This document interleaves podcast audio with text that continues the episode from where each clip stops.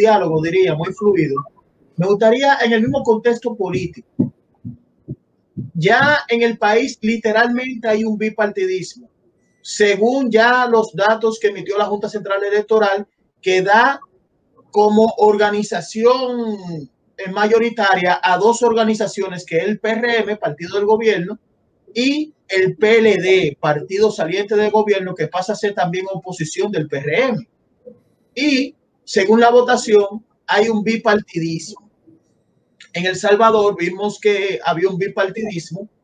y Nayib Bukele rompió el bipartidismo porque ganó las elecciones en un país en un país que siempre iban hasta segunda vuelta y él la ganó en una primera vuelta a dos partidos que se disputaban el poder siempre. Uno salía, otro entraba y viceversa por más de 30 años en El Salvador. Sucede algo. Hay un fenómeno político, podría decirlo así, que está creciendo y, se ve en las redes sociales internacionalmente y es Ramfi Domínguez Trujillo Hoy pasó algo que impactó, que fue lo del, lo del crimen de, de, de Villa. Y él se refirió al tema y muchas personas se han identificado con Rafi políticamente, como figura política. ¿Cómo tú ves a Rafi Domínguez Trujillo? Y si tuviese la oportunidad de aspirar, ¿puede también entrar en lo que puede romper un bipartidismo en el país?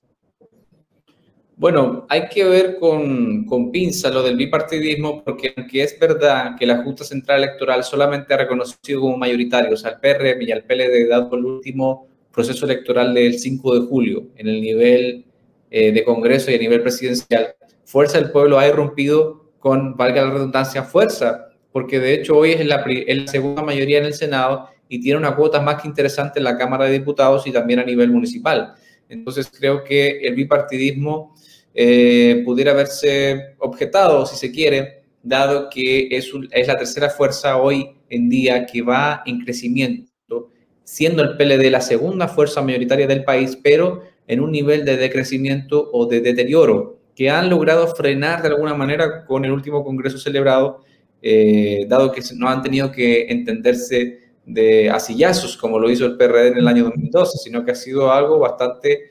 eh, liberado de traumas, salvo casos aislados como por ejemplo las acusaciones que hizo José Laluz contra el propio Danilo Medina. En el caso de Rafi Domínguez Trujillo, es un fenómeno más que interesante porque calza con el perfil de aquellos postulantes a la presidencia de otros partidos que han logrado destronar el sistema de partidos o el establishment político de, sus, respectivas naciones y han logrado irrumpir con una nueva forma de comunicar, con un nuevo discurso y eh, de la mano obviamente de ser una alternativa a todos los partidos que han tenido la oportunidad de gobernar y no han rendido, a juicio de ellos, los resultados que eh, se esperaban, dado que se han incumplido muchos compromisos o muchas promesas. Entonces, Franz, eh, Domínguez Trujillo debe verse en el espejo, por ejemplo, de Nayib Bukele, debe verse en el espejo de un Jair Bolsonaro, debe verse en el espejo de un Donald Trump, porque han sido figuras que, aunque son parte del sistema político, del sistema de partidos, han entrado, han irrumpido de una forma que se les ve como outsiders. Y al verse como outsiders, se ven eh, liberados de todo lo que Donald Trump en su momento llamaba el pantano. ¿Qué es el pantano? El pantano era parte de todos los políticos de siempre que no cumplen ninguna promesa y Donald Trump se desmarcaba de este fenómeno diciendo yo soy diferente, yo soy parte de la ciudadanía, ¿Qué decía en su discurso Donald Trump cuando asumió en el 2016? América primero, Estados Unidos primero, esto será un gobierno del pueblo, para el pueblo. Evidentemente que eso caló, la popularidad de Donald Trump siempre se mantuvo. Otra cosa fue obviamente la gestión de la pandemia que le costó la Casa Blanca ahora hace unos meses, pero evidentemente que eso puede ser un camino interesante de recorrer de Domínguez Trujillo, que tendrá su primera gran prueba de que califique en términos legales y constitucionales para ser candidato en el año 2024, pero sin lugar a dudas que tiene un campo de crecimiento dado del desgaste, el deterioro progresivo de los últimos años del sistema tradicional de partidos aquí en la República Dominicana. Sí, Felipe, ahora en otro tema, dándole un giro muy importante y siguiendo en los debates que han sido muy importantes en República Dominicana, un debate incluso que se promovió mucho en, la, en las redes sociales, que fue el de José La Luz y, y Agustín Laje, fruto de las tres causales. Me gustaría, antes de entrar en eso, que tú me hables sobre el debate de las tres causales. Bueno, un tema realmente eh, pero necesario de, de plantearle a la agenda pública porque durante muchos años se ha debatido hasta dónde llega, dónde terminan y dónde empiezan los derechos de la mujer sobre su cuerpo al momento de quedar embarazada sobre la base de tres excepciones. Cuando la, vida de la madre corre peligro, cuando el feto es inviable con la vida y el tercero y más polémico para mi gusto, que es cuando hay incesto o violación. Este debate tiene varios años en la República Dominicana, el Código Penal ha quedado rezagado producto de este tema e incluso el propio presidente Medina había observado el Código Penal sometido para su promulgación y había, eh, le había pedido al Congreso Nacional eh, que incluyera, creo que en el año 2014, que incluyera eh, las tres causales para el aborto, lo cual quedó sin efecto y por ende quedó colgando también el Código Penal.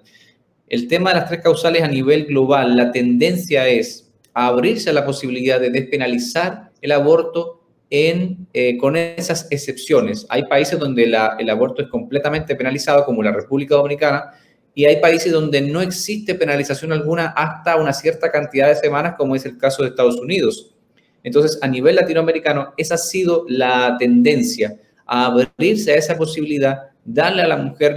el derecho o el amparo legal de poder tomar esa decisión, aunque de por sí debe ser una decisión tremendamente difícil, pero debe tener el amparo legal. Existe también eh, el argumento válido de que la República Dominicana durante siempre se ha eh, practicado el aborto cuando la vida de la madre está en peligro. Eso es real, pero no existe un amparo legal y eso es muy importante eh, porque es la única forma de fortalecer la institucionalidad y el Estado de Derecho en cualquier país. Obviamente, ¿qué me parece que va a ocurrir? Bueno, que no va a pasar, no se va a incluir las tres causales en el Código Penal y el Código Penal creo que finalmente tendrá un final, eh, un final, la luz al final del túnel del Código Penal que tanto tiempo se ha reclamado eh, para ser aprobado y posteriormente promulgado, dejando las tres causales con una ley especial que incluso se ha hablado de referéndum, que en ese sentido me parece peligroso porque en un referéndum no gana lo que conviene o lo que sea correcto, gana lo que es más popular. Y ahí entra en un debate de hasta dónde llegan los derechos y si los derechos de la mujer deben eh, tener ese tipo de escenario de debate o más bien debe ser un debate jurídico, sanitario y social. Siguiendo en el contexto de los debates, ¿pudiste ver el debate de Agustín Laje y, y José Laluy? ¿Me podría dar tu apreciación? Si lo viste. Sí, di seguimiento a la agenda de esa semana que fue bastante, bastante eh, conflictiva, bastante encendida. Las redes sociales se podía ver con claridad la cantidad de, discusiones que se propiciaban producto de los que estaban a favor y en contra de las causales del aborto. Creo que ha habido una radicalización del debate y eso se ha visto reflejado en los intercambios que tuvo el argentino con distintos personajes a nivel local. De que aquí pareciera que hay,